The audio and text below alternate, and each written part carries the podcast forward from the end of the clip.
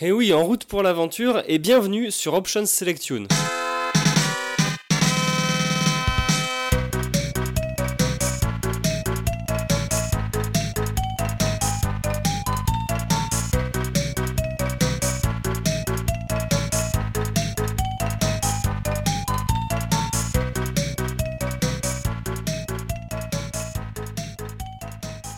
Salut les geeks, je m'appelle Poulpi Blast de mon pseudonyme évidemment, pas de mon vrai nom, et bienvenue sur ce nouveau podcast consacré à la musique de jeux vidéo. Son nom c'est Options Select Tune, ou OS Tune pour aller plus vite, ou OST si vous avez vraiment envie euh, qu'on parle du jeu de mots pourris qu'il y a dans ce titre. Donc un podcast que j'espère mensuel sur les musiques de jeux vidéo, donc je l'ai dit, on va avoir un thème tous les mois. Mon but évidemment c'est pas de concurrencer les grosses écuries comme les démons du midi, que je salue au passage, que j'adore ce qu'ils font. Euh, et je salue également d'autres podcasts sur la musique de jeu que je vous conseille d'écouter. Donc euh, Les Démons du Midi, on en a parlé, VGM Quest, le Tomberry musical, Amalgame euh, de Montpellier. Voilà, donc aucune concurrence, je souhaite juste apporter ma propre vision des choses sur la musique de jeux vidéo, donc ce que je pense, les musiques que j'apprécie, que j'ai envie de partager avec vous. Et donc chaque mois, comme dans tout podcast, un petit thème qui va faire office de fil rouge. Alors, si mon pseudo Poulpi Blast vous dit quelque chose, peut-être êtes-vous tombé il y a quelques années sur mon blog, sur Gameblog, donc le Poulpi Blog, ça fait beaucoup de fois le mot poulpi et le mot blog. Et vous êtes peut-être également ancien auditeur de mon précédent podcast Original Sound Bloggers, qui avait lieu en 2013-2014 avec mes collègues Vicpor et Onink, que je salue euh, au passage, qui ont malheureusement assez peu de temps pour euh, continuer l'aventure avec moi. Et donc voilà, je continue euh, sur un modèle en solo, qui j'espère vous ravira autant qu'OSB. Mais bon, maintenant, il faut l'avouer aussi, c'est un petit défi de continuer sans eux et de garder ce côté un peu spontané que euh, j'aimerais conserver justement sur euh, OS Tune. Même principe que sur OSB pour ceux qui connaissaient déjà, 8 euh, musiques de fond, 8 musiques de diffusion principale, donc un total de 16 morceaux par podcast que je souhaite partager avec vous.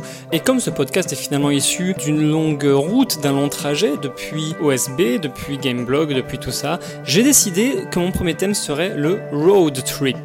Le road trip avec l'accent bien français, c'est tout simplement partir avec ses amis ou partir même tout seul avec sa bagnole avec un moyen de transport, peu importe, et de tracer la route, et pourquoi pas d'écouter de la musique et de rouler pendant longtemps, très longtemps, très très très longtemps. Alors à titre personnel, la musique que j'aime écouter en road trip, c'est plutôt le hard rock. Moi étant un gros métalleux de base, quand je pars en road trip avec mes amis pour aller dans un festival de métal ou avec ma femme pour parcourir le pays, en fait ce ne sont que des gens avec qui j'ai en commun cette culture du hard rock et on va se mettre euh, donc des grands classiques du hard rock en diffusion pour qu'on chante un peu dessus, donc les Scorpions, les Twisted Sister, les Iron Maiden, les ACDC et j'en passe. Un choix musical qui est d'ailleurs repris dans la série euh, Supernatural si vous connaissez Supernatural, une série dont les deux personnages principaux sont très souvent en vadrouille à travers les États-Unis au volant de leur Impala et écoutent euh, à bloc justement de grands classiques du hard rock. Et pour moi, c'est assez indissociable euh, du road trip.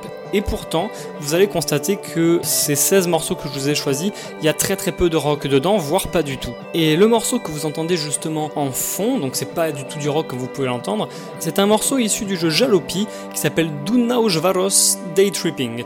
Alors je le prononce certainement très très très mal, je crois que Dunaujvaros c'est du hongrois si je dis pas de bêtises.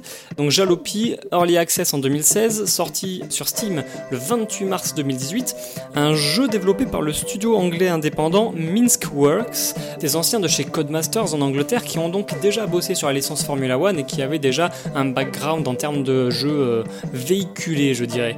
Jalopy, en anglais, ça veut dire taco. Et dans Jalopy, le protagoniste et son oncle veulent construire une Laika, qui est une voiture basée sur le modèle de la voiture allemande Trabant 604, qui a été produite dans les années 70-80, euh, entre 63 et 90 pour être très précis. Et donc cette Laika, euh, le protagoniste et son oncle veulent la construire à partir de pièces détachées et la conduire de Berlin jusqu'en Turquie, réalisant ainsi un road trip en Europe de l'Est, époque euh, rideau de fer donc. Il faudra évidemment entretenir le véhicule, rouler dans n'importe quelles conditions, pluie, soleil, sur la boue, etc., etc., de jour, de nuit, sur un terrain procédural qui est assez intéressant. Et le morceau donc, que vous entendez en arrière-plan, là, Do Nojvaros Day Tripping, on l'entend comme les autres morceaux de la BO, à la radio. Et en fait, les chansons vont donc changer à la radio selon les pays qu'on traverse. J'ai pas fait le jeu de Jalopy, mais je suppose hein, que Do Not Varos Day Tripping, c'est un morceau pour la Hongrie. Il y a des morceaux qui sont plus du côté des Balkans, des morceaux qui euh, vont plus rappeler Berlin, l'Allemagne, etc. Le compositeur de cette musique, il s'appelle Jeremy Wormsley, un anglais dont c'est, euh, à vrai dire, le seul travail dans le jeu vidéo. C'est un artiste de folk, lui à la base il a réalisé euh, deux albums solo entre 2005 et 2009, euh, grâce auxquels il a fait la première partie de Regina Spector notamment. Et depuis 2009 c'est la moitié du duo Summer Camp avec sa femme. C'est un duo folk slash euh, folktronica, ils appellent ça donc de la folk électronique, comme on peut à peu près l'entendre dans ce morceau de Jalopy. Mais Jeremy Wormsley il travaille aussi et surtout au cinéma pour le réalisateur Charlie Line principalement et pour la radio également. Donc voilà, la, BO de Jalopy, ça va être énormément cette espèce d'électronique, peut-être un peu cheap aujourd'hui, mais cette électronique qui caractérise la musique des années 70-80, c'est un peu la découverte euh, du genre électronique, on va dire, et on retrouve un petit peu ce sentiment dans la BO de Jalopy, notamment euh, si vous écoutez un morceau comme Harmonie Catalas, que j'ai hésité à passer, je pense que c'est très ambiant, avec des nappes qui font très euh, années 80, justement. C'est une BO assez intéressante à écouter de manière casual, en fond, et donc c'est pour ça que j'ai choisi Jalopy pour commencer euh, ce podcast. C'est une très bonne entrée en matière pour un voyage qui va durer très certainement un moment, au même titre que nos protagonistes vont donc voyager de l'Allemagne jusqu'en Turquie. Comment c'est votre voiture est une pure merveille mécanique et la mienne c'est une merde. Et dans la foulée de Jalopy, l'année 2016 a été en fait assez prolifique en termes de road trip vidéoludique et coïncidence ou pas, justement des road trips qui se déroulent dans les années 70. C'est également le thème de Wheels of Aurelia, sorti sur Steam le 20 septembre 2016 qui a été pas mal descendu par la critique, surtout sur sa version Switch, puisqu'il est sorti sur à peu près toutes les plateformes, Wheels of Aurelia. Donc un jeu développé par Santa Ragione, un studio italien composé par trois personnes. Le road trip va se dérouler en Italie. Donc c'est un road trip narratif, euh, vu de dessus, qui se déroule dans les années 70, qui sont des années assez agitées en Italie, d'un point de vue, euh, il y a du terrorisme, il y a de la violence, la guerre qui est encore assez euh, présente dans les esprits, je dirais. Et le jeu raconte l'histoire de Léla, une jeune féministe qui essaye d'échapper justement à cette tourmente politique en Italie et qui prend le volant de son coupé qui part sur la Via Aurelia, la voie Aurelia, qui est une vraie route hein, qui euh, longe la côte tyrrhénienne. Donc on va pouvoir visiter, selon les euh, parties qu'on fait, les villes de Rome hein, notamment, de Sienne. En fait c'est un jeu où les parties sont assez courtes, hein, 15 minutes par partie environ, mais il y a 16 fins différentes. Et ces fins vont se dessiner euh, grâce à l'éventail de choix évidemment que le joueur va pouvoir faire, notamment dans des courses-poursuites, dans des débats enflammés avec divers personnages, etc. etc. Et donc Wheels of Aurelia, c'est cette histoire voilà, d'une fille qui part avec sa voiture en Italie. Donc un road trip qui rentre totalement dans l'esprit de ce podcast. À la composition, on retrouve un Italien également qui s'appelle Nicolo Sala, qui avait déjà travaillé sur le jeu Photonica du même studio euh, Santa Ragione. Euh, le problème, c'est que Nicolo Sala, on n'a pas trop d'informations sur lui. Il a beaucoup d'homonymes. À vrai dire, sur Google, en plus de lui, la première page, si on tape Nicolo Sala, il y a un mec qui bosse dans l'ingénierie et il y a un footballeur qui joue en 5ème division suisse. C'est un des principaux mecs que j'ai trouvé. Donc voilà, Nicolo Sala, pas trop d'informations. Wheels of Aurelia, je vous laisserai aller sur la page Steam du jeu pour vous faire une idée de l'aspect visuel du jeu et si vous avez envie d'en savoir plus ou pas. Et évidemment, Nicolo Sala, pour cette BO de Wheels of Aurelia, a choisi de s'inspirer de musique qui passait à la radio dans les années 70 en Italie, donc c'est beaucoup de pop, pop rock. Et le meilleur exemple que j'ai pu trouver dans ce style-là sur la BO de Wheels of Aurelia, c'est un morceau que vous allez écouter tout de suite et qui s'appelle Riccardo.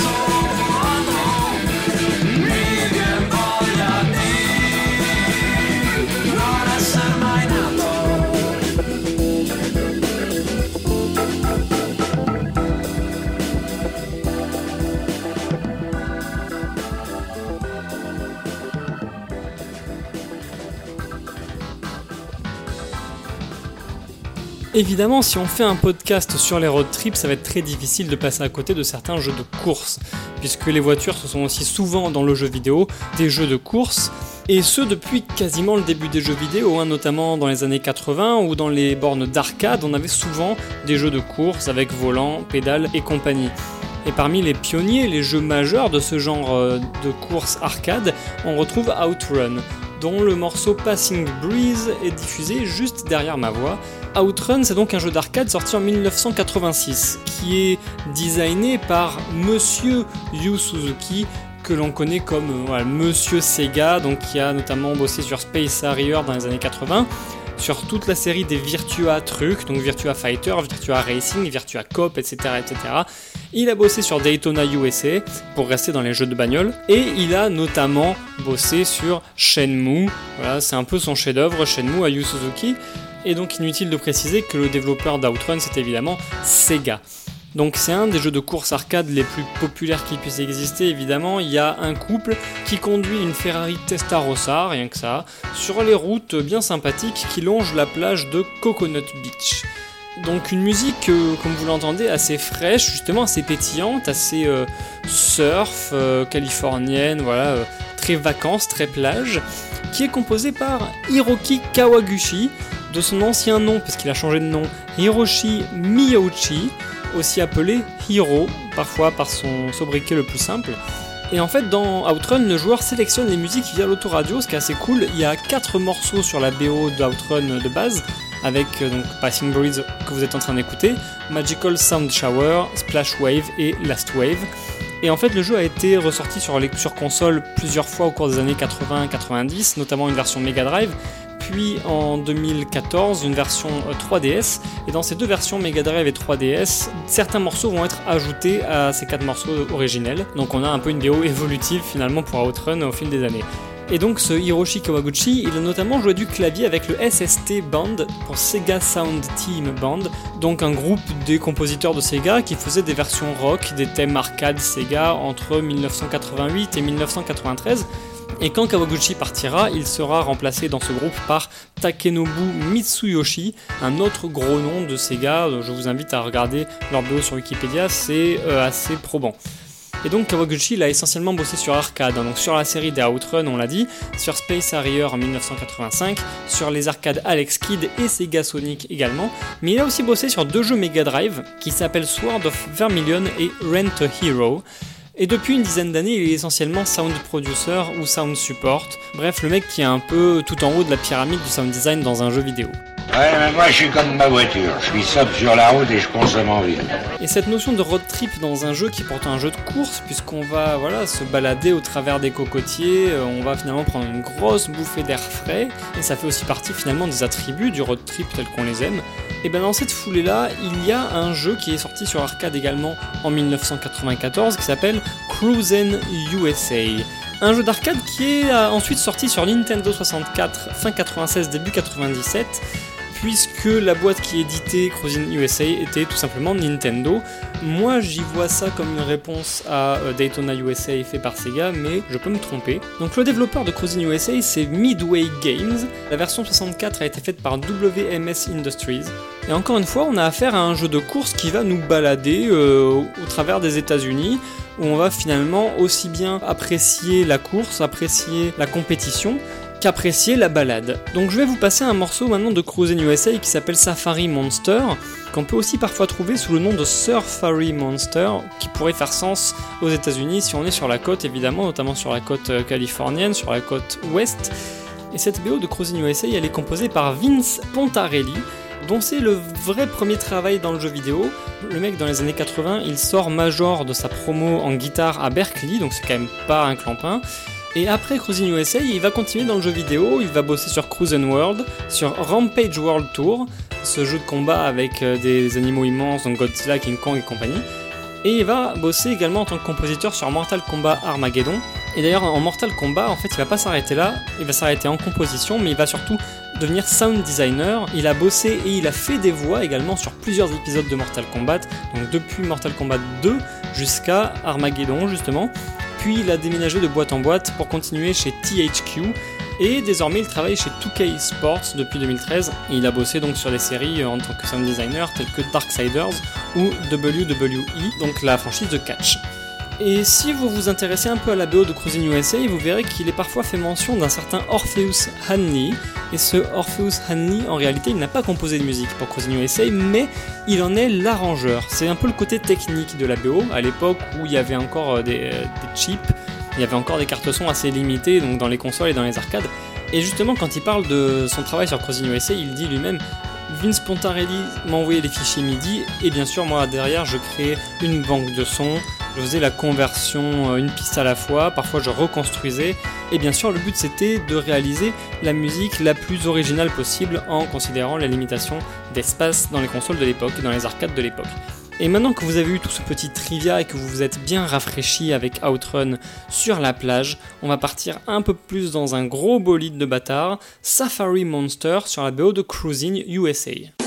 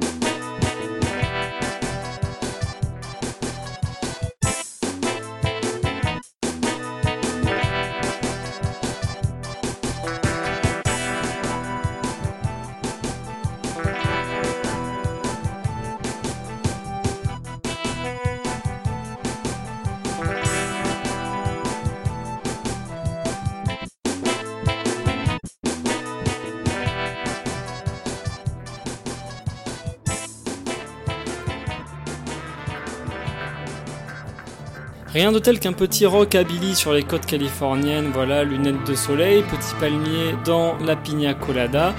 Et voilà en gros ce qui peut résumer ce Safari Monster sur la BO de Cruising USA.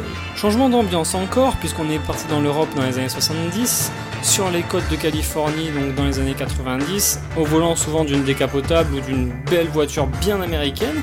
Et si on en vient à parler voiture dans un environnement beaucoup plus récent, celui des années 2010, on va se retrouver très forcément à parler de cette génération un peu Fast and Furious. Il s'agit surtout de mettre des néons sous la bagnole et puis de rouler en ville euh, en mettant la musique à fond.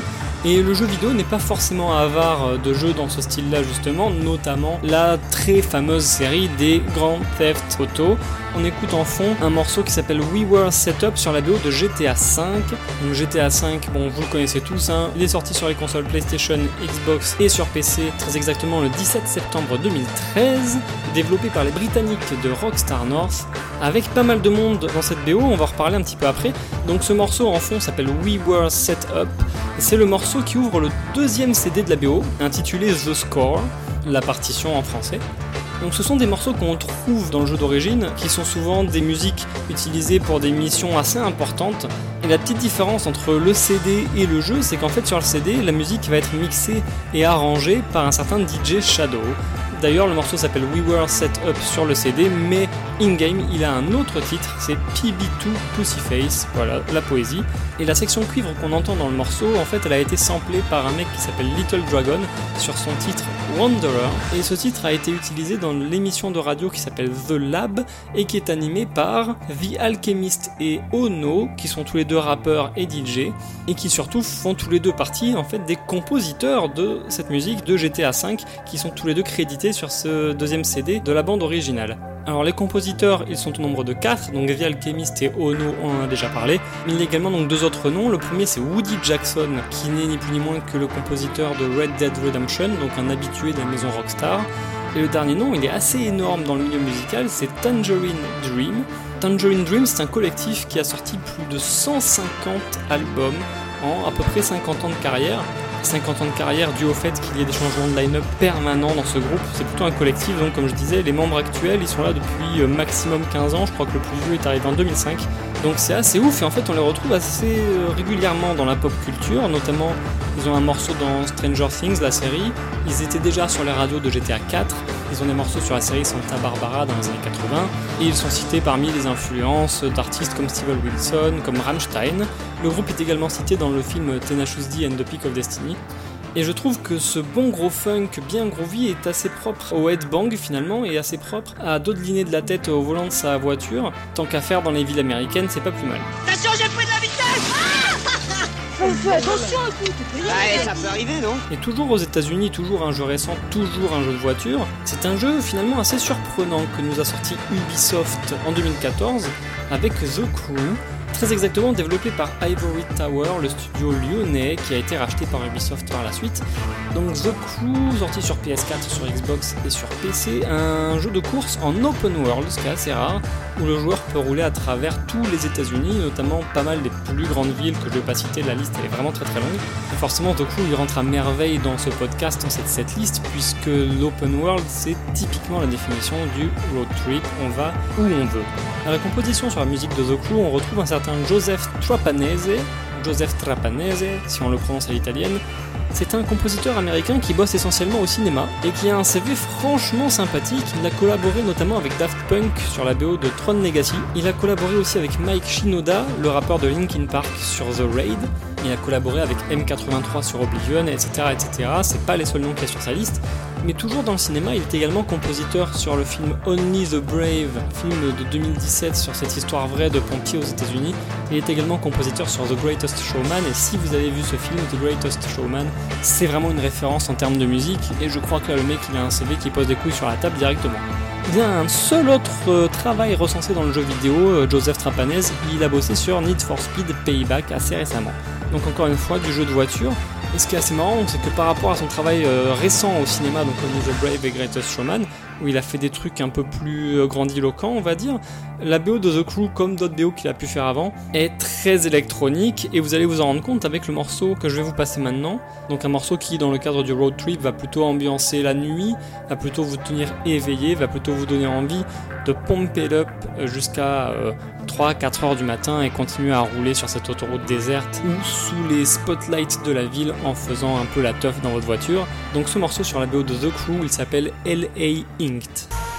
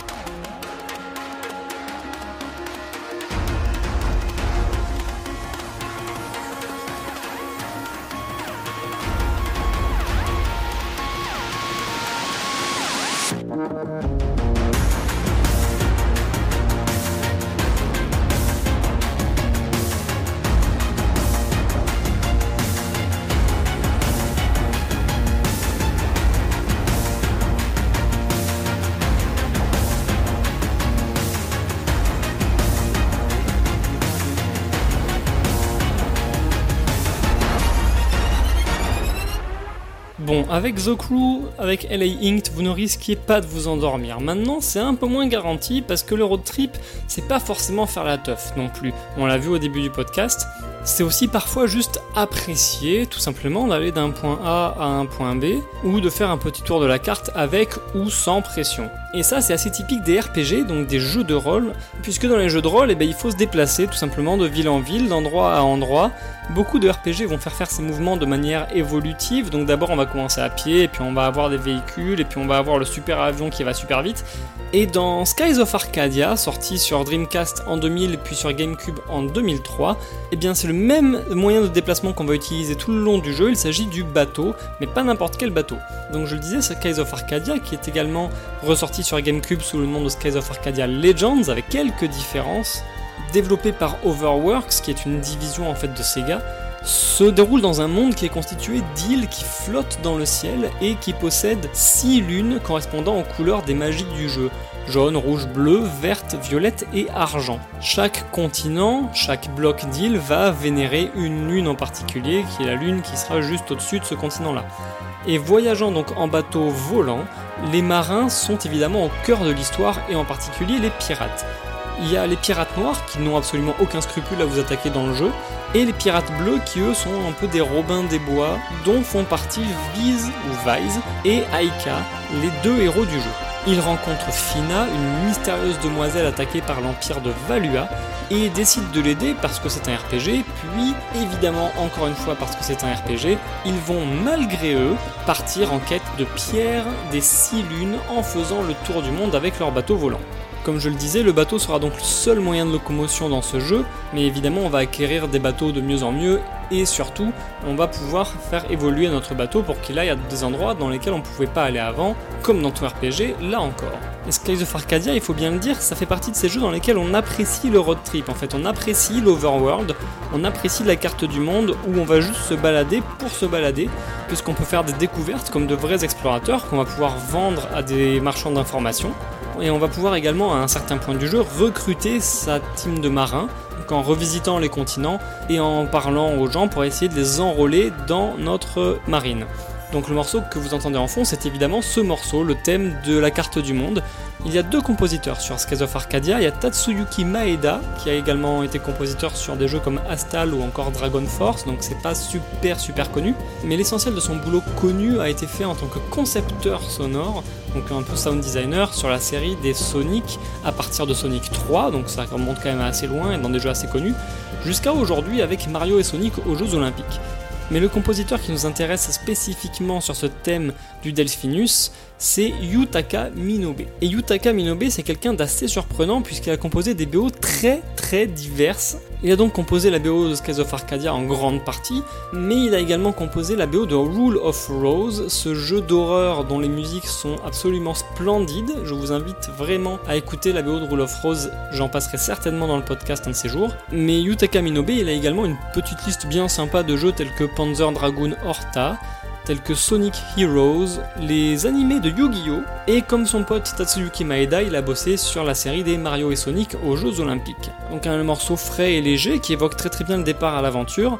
Et ce qui est assez amusant, c'est que je trouve qu'il évoque aussi bien le départ en bateau en mer que le départ euh, dans les cieux. Donc en fait, un bateau volant, ça fait totalement sens sur ce morceau. Et si vous n'avez pas fait Skies of Arcadia, je vous conseille énormément. Faites-le peut-être sur émulateur parce que maintenant les prix de ce jeu sont débiles. Moi j'ai réussi à l'avoir à 80 euros sur GameCube d'occasion l'année dernière et j'ai eu énormément de chance de l'avoir à 80 euros. Maintenant on trouve plus à 100, 110. Donc voilà, si vous n'avez pas encore installé ROM Station, allez-y, ou alors si vous avez 100 euros à foutre dans un jeu, allez-y. Jouez à Skies of Arcadia, c'est probablement le meilleur ou un des meilleurs RPG tour par tour du début des années 2000. 13 mois après que Gandalf nous ait envoyé faire ce long voyage, nous nous retrouvâmes devant une vision familière. Et pour emboîter le pas à Skies of Arcadia, restons un petit peu dans les JRPG, parce qu'en y réfléchissant bien, le bateau c'est vraiment un moyen de locomotion primordial dans le road trip. C'est vraiment, on part à l'aventure en mer, on va soit se laisser flotter, soit avoir une destination précise, mais ça va prendre du temps, on le sait. Il s'agit vraiment de se déconnecter du monde terrestre, entre guillemets, et d'aller en mer pour penser à complètement autre chose et juste parcourir les flots. Donc au lieu de parler de jeux de pêche ou alors de jeux de conduite de bateau qui me sont totalement inconnus, je vous l'avouerai, je sais même pas s'il y en a, on va tout simplement retourner dans le monde des RPG japonais puisque comme je le disais au début de la séquence, très souvent les visites des cartes du monde se font de manière évolutive. On va commencer par marcher à pied pour aller faire le tour du monde et puis on se rend compte que c'est pas assez facile donc on va avoir souvent un bateau comme deuxième moyen de locomotion. C'est parfois valable dans les Final Fantasy, c'est très souvent valable dans les Tales of, mais c'est également très souvent valable dans les Dragon Quest et c'est là que je veux en venir. Donc Dragon Quest, les vieux Dragon Quest développés par Enix, désormais par Square Enix, DBO, on le sait, toujours assez énorme avec un album symphonique qui va avec pour le compléter, et pour chaque Dragon Quest, le même compositeur, Koichi Sugiyama. Koichi Sugiyama, c'est le papy du jeu vidéo, il est increvable, il est né en 1931, il a donc 87 ans au moment de ce podcast, et à vrai dire, avant d'être le papy du jeu vidéo, ça en est surtout le papa. C'est une énorme influence au Japon pour beaucoup de monde, y compris les plus grands, donc Nobuo Uematsu, Yoko Shimomura et compagnie, tous sont influencés par les musiques de Dragon Quest.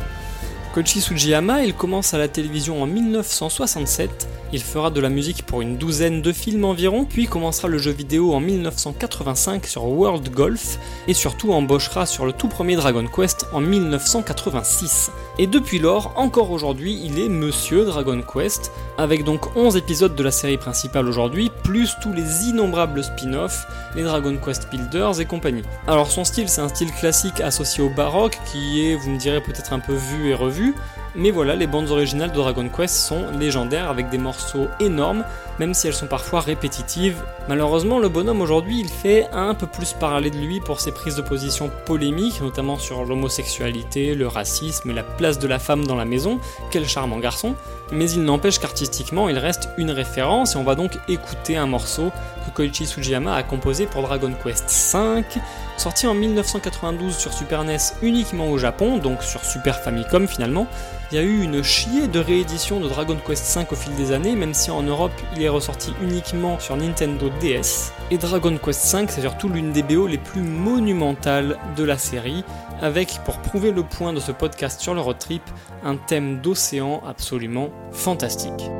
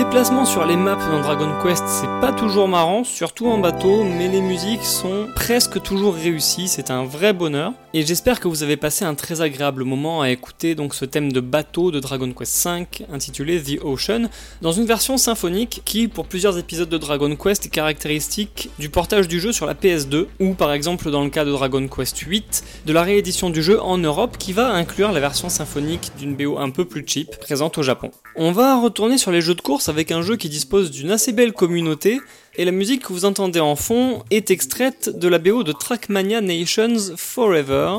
Trackmania, c'est une quinzaine de jeux en comptant les extensions depuis 2003.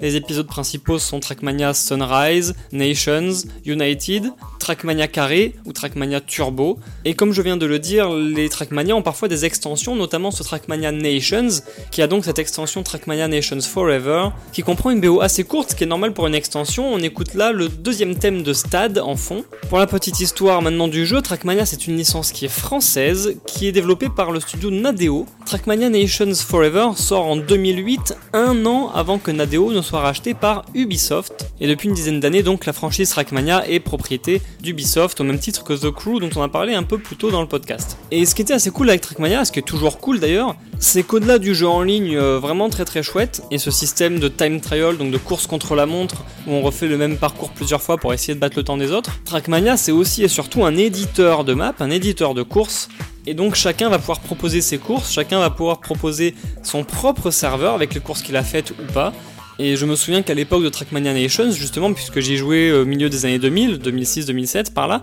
je jouais beaucoup sur un serveur euh, qui était tenu par des Savoyards et qui avait modélisé la route autour du lac d'Annecy et qui avait modélisé d'autres routes de la région savoyarde qui permettaient finalement de faire ce petit road trip à l'intérieur d'un stade. Alors vous allez me dire pourquoi Trackmania, où on fait des courses dans un stade, sur un podcast sur le road trip?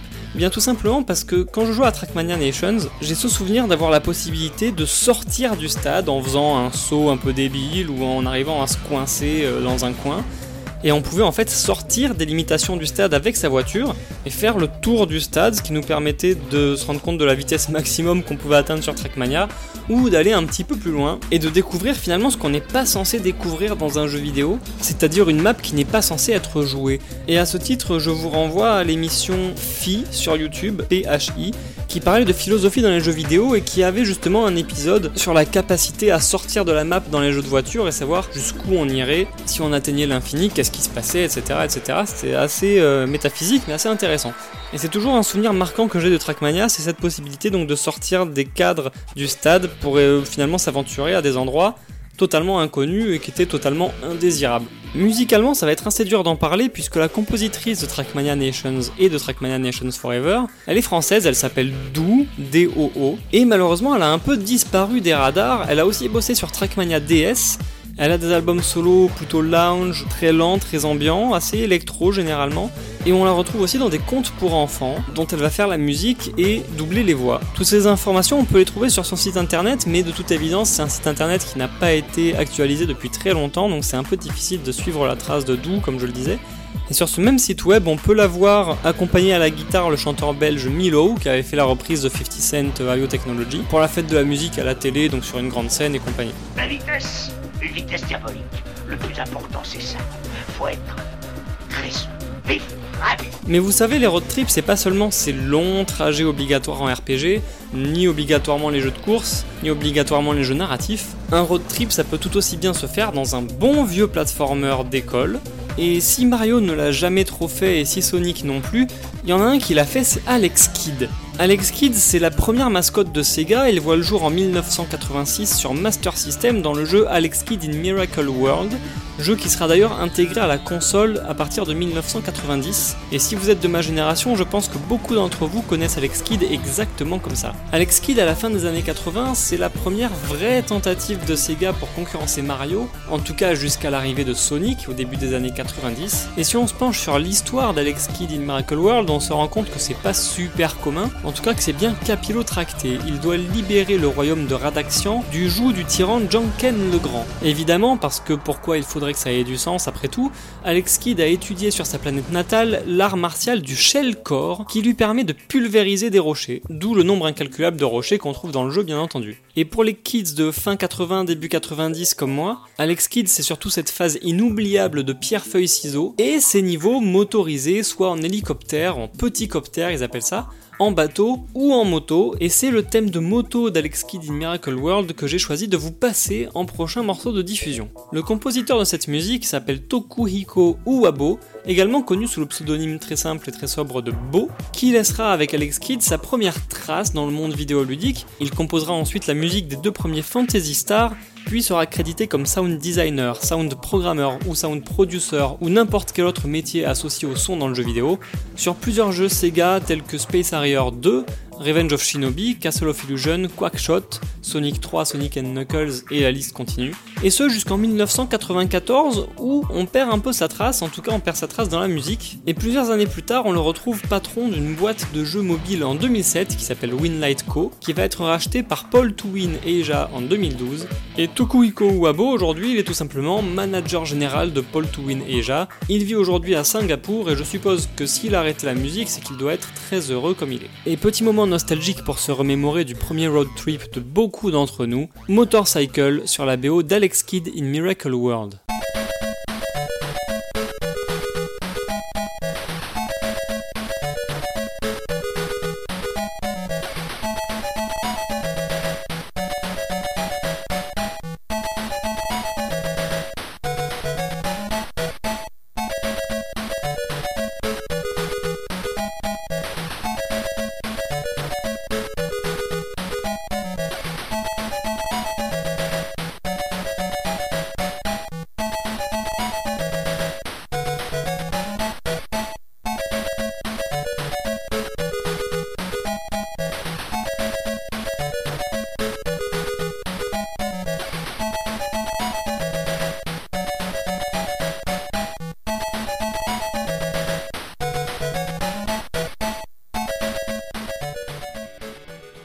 S'être remémoré de notre premier road trip vidéoludique, très probablement, faisons un saut dans le temps et passons à un des derniers road trips qui ait existé dans le milieu du jeu vidéo.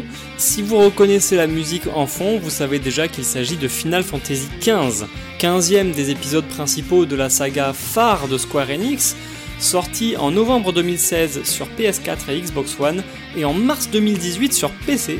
Un jeu que j'ai beaucoup aimé mais qui désormais se perd un petit peu je trouve dans la surenchère de fanservice, dans les DLC un peu ridicules avec des costumes un peu discutables, une Pocket Edition qui est sortie récemment avec des graphismes cartoon. Mais preuve que ça a marché, Square Enix a vendu 8 millions de Final Fantasy XV. C'est un des meilleurs scores de la série et c'est le meilleur démarrage de la série puisqu'ils sont montés à 6 millions très très vite. Un jeu qui a été montré pour la première fois à l'E3 en 2006, donc ça remonte très très loin, qui s'appelait à l'époque Final Fantasy Versus 13, pour devenir le Final Fantasy XV que nous connaissons aujourd'hui, à savoir l'histoire de Noctis, le prince d'Insomnia, qui quitte son pays natal avec ses potes Gladiolus, Ignis et Prompto pour aller se marier avec Dame Lunafreya, l'oracle des dieux qui est également l'ami d'enfance de Noctis, Sauf que comme dans tout bon RPG qui se respecte, à peine Noctis est parti d'Insomnia que le pays est attaqué par l'empire du Niflheim, qui vole le fameux cristal magique traditionnel au Final Fantasy, et qui tue le roi Régis, père de Noctis. Nos héros vont donc parcourir le monde pour rassembler les armes des anciens rois afin de récupérer le cristal volé. Et évidemment, dans tout ça, il s'agit quand même d'atteindre le lieu du mariage avec Lunafreya et de prendre des nouvelles de la demoiselle. Une des caractéristiques phares de Final Fantasy XV, c'est qu'on va parcourir la map en voiture, le road trip par excellence avec les copains. Quand on est en voiture dans le jeu, on écoute en fait la radio, on n'écoute pas un morceau qui est sur la BO, mais on peut acheter les morceaux des anciennes BO, des anciens Final Fantasy, pour les écouter dans la voiture, et une paire de morceaux quand même originaux, mais ce qui est intéressant, c'est que le morceau que vous entendez en fond, qui s'appelle Bros on the Road, illustre donc ce road trip et pourtant ne s'entend pas pendant les voyages en voiture. C'est un morceau qui est souvent assimilé au thème de Gladiolus, qui est joué pendant certaines cinématiques et qui évoque plutôt la bromance, l'amitié très forte entre les quatre protagonistes du jeu. Musicalement, jusqu'au milieu des années 2000, c'est Nobuo Uematsu qui nous gâtait dans les Final Fantasy, depuis, il y a un petit turnover dans les compositeurs, et sur ce Final Fantasy XV, il s'agit de Yoko Shimomura. Et si vous ne connaissez pas Yoko Shimomura, en écoutant OS Tune régulièrement, vous risquez de la connaître beaucoup mieux, Parce qu'elle a un CV long comme un jour sans pain, c'est une des compositrices les plus connues du milieu. Allez, on va balancer quelques noms sur le CV comme c'est le premier épisode, là si vous la connaissez pas encore. Shimomura, elle commence sur Samurai Sword en 1988. Et puis derrière, eh ben, une palanquée de jeux ultra connus à son actif, Street Fighter 2, Front Mission, Super Mario RPG, Parasite Eve, Legend of Mana, la série des Kingdom Hearts, la série des Mario et Luigi sur console portable, Radiant Historia, quelques morceaux sur Xenoblade Chronicles, et plus récemment, on l'a déjà dit, Final Fantasy XV et bientôt Kingdom Hearts 3. Sauf que pas de bol, Bros on the Road, que vous entendez donc en fond, je le rappelle, est l'un des rares morceaux de la BO de Final Fantasy XV à ne pas avoir été composé par Yoko Shimomura. Pour ce morceau, on retrouve à la composition un certain Shota Nakama, diplômé de Berkeley, comme quoi on en aura trouvé plusieurs dans ce podcast. En 2008, il a seulement 26 ans et il fonde le Video Game Orchestra, grâce auquel il va rencontrer Nobuo Uematsu et Masashi Hamauzu. Et de fait, paf, les deux seigneurs l'introduisent à Square Enix et le bonhomme pond quelques morceaux pour Lightning Returns Final Fantasy XIII, pour Final Fantasy XV donc, et fait quelques orchestrations par-dessus le marché. On pourra trouver à ce Bros on the Road une ressemblance assez perturbante avec le morceau d'Oasis Stand By Me, je vous laisserai faire le comparatif. On pourra donc douter de l'inspiration de Nakama à ce moment précis, mais partir à l'aventure en voiture avec ses meilleurs copains, c'est aussi un peu ça. C'est du pop rock simple, épuré, on a le vent dans la mèche de cheveux et on est cool. Et j'en profite pour passer un petit message à ceux qui voudraient faire Final Fantasy XV dans le futur, sans spoiler quoi que ce soit. Si vous avez la voiture volante, surtout n'essayez pas, ça porte malheur. Vous vous voyez au volant avec un tir à la place du passager Peut-être pas. Avec une tigresse, oui. On parlait de jeux narratifs au début de ce podcast, on va revenir un petit peu sur ce sujet en rentrant cette fois-ci dans le genre des point and clicks qu'on n'a pas encore abordé, et on va maintenant parler de l'entreprise qui a un peu redonné ses lettres d'or aux point and clicks ces dernières années, il s'agit de Telltale Games.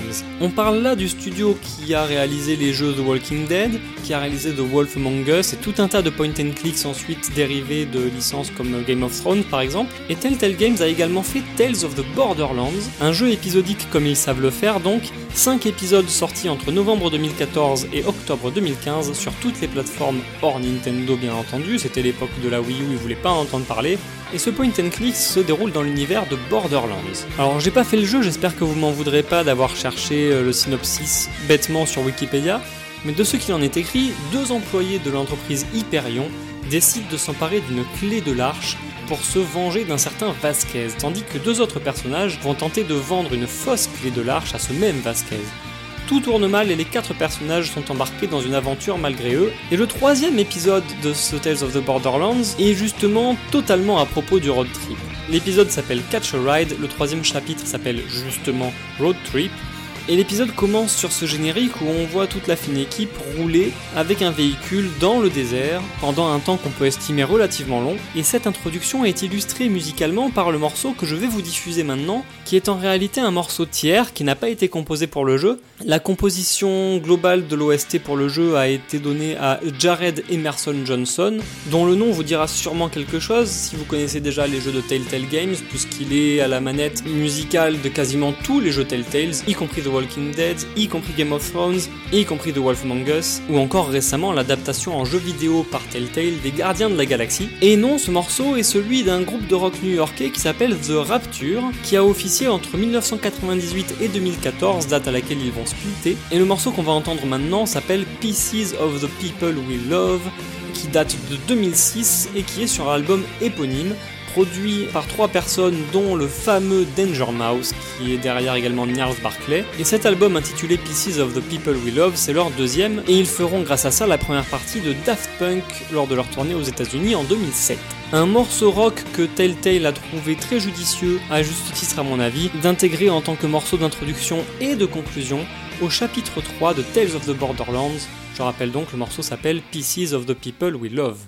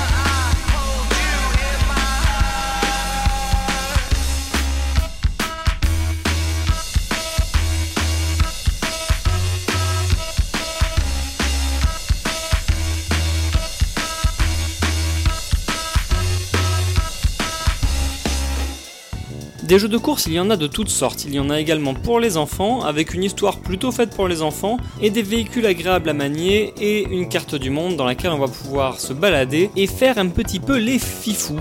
Les enfants de la fin des années 90 savent de quoi je parle avec Diddy Kong Racing, sorti sur Nintendo 64 en 1997 et qui avait donc pour personnage principal le deuxième singe le plus connu du jeu vidéo. Un jeu de course dans lequel on pouvait conduire une voiture, un overboard sur les circuits aquatiques ou un avion. Et dans le mode histoire de Diddy Kong Racing, on va pouvoir se balader dans la map avec l'un des trois véhicules que l'on peut sélectionner, essayer d'en tester les limites, de se balader entre les mondes et donc d'avoir ce petit moment de détente, ce moment de road trip qui est illustré par le morceau que vous entendez en fond qui est le thème de cette zone centrale du jeu.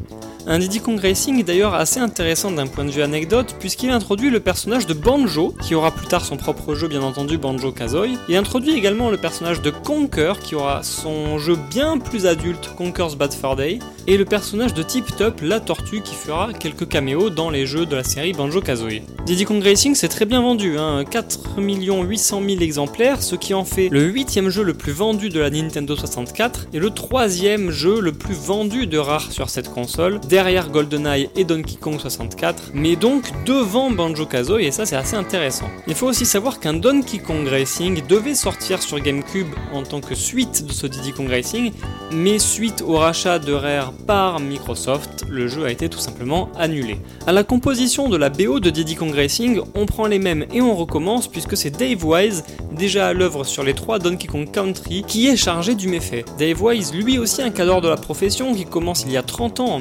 1987, qui fera la série des Wizards and Warriors, la série des Battletoads, la série, on l'a dit, des Donkey Kong Country, Star Fox Adventures en 2002, et à partir de là, il va se faire un chouïa plus discret, il va apparaître par-ci par-là, et récemment, on l'a revu en 2017 sur Snake Pass, et en tant que compositeur des thèmes de cartes de Yuka Laili, Yuka Laili, une BO qui a été composée avec Grant Kirkhope, l'autre grand ponte de chez Rareware. La dernière anecdote assez rigolote sur la BO de Diddy Kong Racing, c'est qu'il y a un CD qui est sorti, mais qui est en forme de la tête de Diddy Kong et qui du coup ne pouvait pas être lu par certains lecteurs. Ça va, Jack? Ça va, Hubert. Alors Allons redresser cet avion. Bon, cette fois, je l'assume, le road trip, on va le laisser un petit peu derrière, mais on va rester dans les voitures avec un jeu qui m'aurait été difficile de placer dans un autre contexte en fait. Il s'agit d'un jeu de Super NES, sorti en 1994, développé et édité par Nintendo, qui s'appelle Stunt Race FX. Vous le connaissez peut-être puisqu'il s'est quand même assez bien vendu, à peu près un million d'exemplaires. À l'époque, il récupère les grosses notes de tous les tests, donc à peu près 90%. Des graphismes en 3D simulés grâce au Super FX utilisé dans Star Fox, qui était énorme pour l'époque, c'était super cool. Le problème, c'est que maintenant le jeu a excessivement mal vieilli, la maniabilité est assez hardcore. Et surtout, l'interface est énorme et en réalité vous ne jouez donc que sur un tout petit carré de votre télé, c'est pas facile facile quand on est habitué au jeu actuel. Stunt Race FX donc ce sont ces véhicules avec des yeux un peu genre euh, Cars de Pixar. Vous pouvez en conduire 5 différents, il y a une voiture de sport, une voiture de course, un camion, une moto et un pick-up. Et comme dans tous les jeux de course, vous avez évidemment les coups à remporter, un peu comme dans F0, vous devez ne pas prendre trop de dégâts sinon votre voiture se décompose complètement. Et il est plus très très jouable aujourd'hui, mais il peut raviver la flamme de certains rétro gamers ou nostalgiques évidemment. La composition de la musique a été attribuée à Shinobu Amayake, qui avant Stunt Race avait déjà deux BO NES à son actif, à savoir NES Open Tournament Golf en 91 et Wario's Woods en 94 également. Et depuis 94, elle n'est apparue qu'une seule fois dans les radars d'internet, puisqu'elle est créditée sur la BO de Pokémon Ranger Shadows of Almia en 2008, ce qui fait quand même un bon gros gap de 14 ans et on n'a pas entendu parler d'elle depuis 10 ans. Entre temps, elle a arrangé plusieurs morceaux des séries phares de Nintendo au piano, donc il y a du Mario, il y a du Zelda, il y a du Pokémon. Celle de Mario dans un album qui s'appelle Super Mario Series for Easy Piano. Et la BO de Stunt Race FX, elle a beau ne pas être incroyable, comme le jeu, elle est assez usée, elle est assez courte, mais elle dispose de morceaux qui balancent bien, notamment ce morceau que vous allez écouter maintenant qui illustre le niveau Aquatunnel.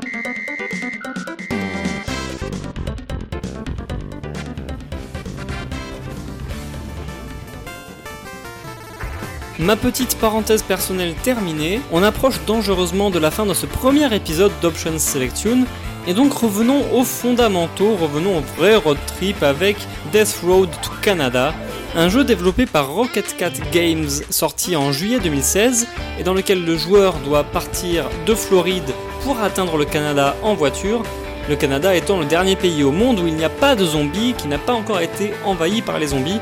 Death Road to Canada, c'est vraiment le jeu indé par excellence. Génération procédurale, une histoire différente à chaque partie, beaucoup beaucoup beaucoup de zombies à tuer en même temps, un jeu qui respecte donc le cahier des charges du jeu indé réussi. Pour mettre en scène ce road trip complètement barré, Rocket Cat Games a fait appel à Joey Grady, qu'ils avaient déjà embauché pour Wayward Souls, et qui, avant de bosser dans le jeu vidéo, était un compositeur d'électro assez chill, qui a sorti deux albums au début des années 2010, que je vous conseille d'ailleurs d'aller écouter sur son bandcamp si vous cherchez de l'électro assez relax. Et on retrouve un petit peu de ce côté électro-relax dans la BO de Death Road to Canada, mais pas que, il y a évidemment pas mal de chiptune qui est venu s'incorporer puisque Death Road to Canada est un jeu en pixel art.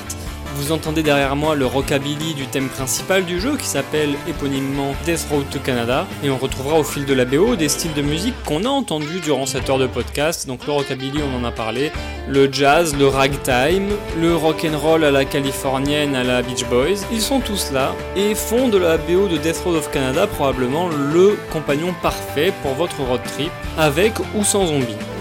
C'est le voyage qui compte, pas la destination, est-ce qu'on dit Et après une heure à tailler la bavette et à tailler la route, surtout sur Option Selection, nos chemins doivent se séparer ici. C'est effectivement la fin du premier épisode. Merci beaucoup encore à tous ceux qui ont soutenu la création de ce podcast, à tous ceux qui l'ont écouté. Et bien évidemment, avant de partir, je vais quand même vous laisser avec un dernier morceau, et pas des moindres puisqu'il s'agit d'un morceau issu de la bande originale de Kentucky Route Zero. Un point and click ultra narratif, il n'y a pas d'énigme, il n'y a pas de difficulté, juste l'histoire et l'atmosphère. À partir du moment où vous cliquez sur des choix de dialogue, c'est tout ce que vous avez à faire, et diriger un camion, voilà, c'est tout. Kentucky Route Zero, c'est l'œuvre de deux développeurs indépendants, Jake Elliott et Tamas Kemengzi. C'est un jeu à épisodes, il y en a quatre qui sont sortis depuis janvier 2013, et le cinquième devait en théorie sortir début 2018, il n'a pas encore vu le jour.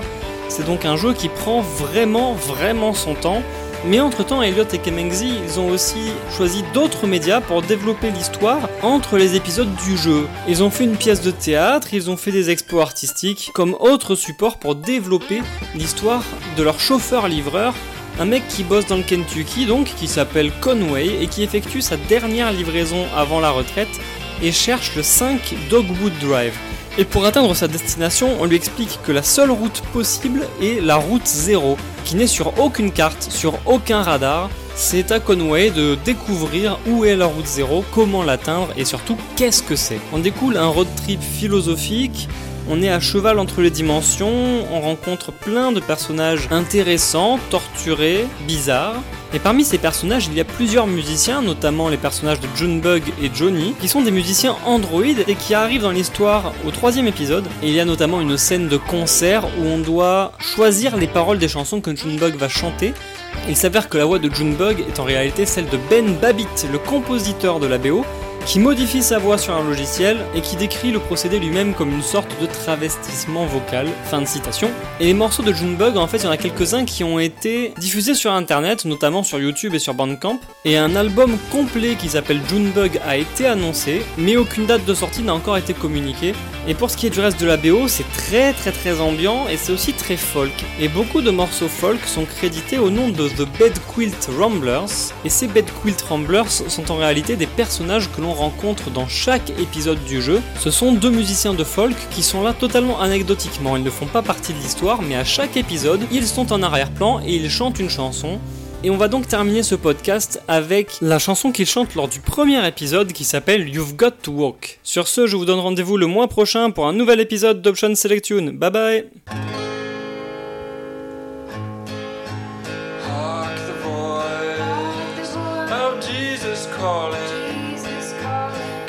and work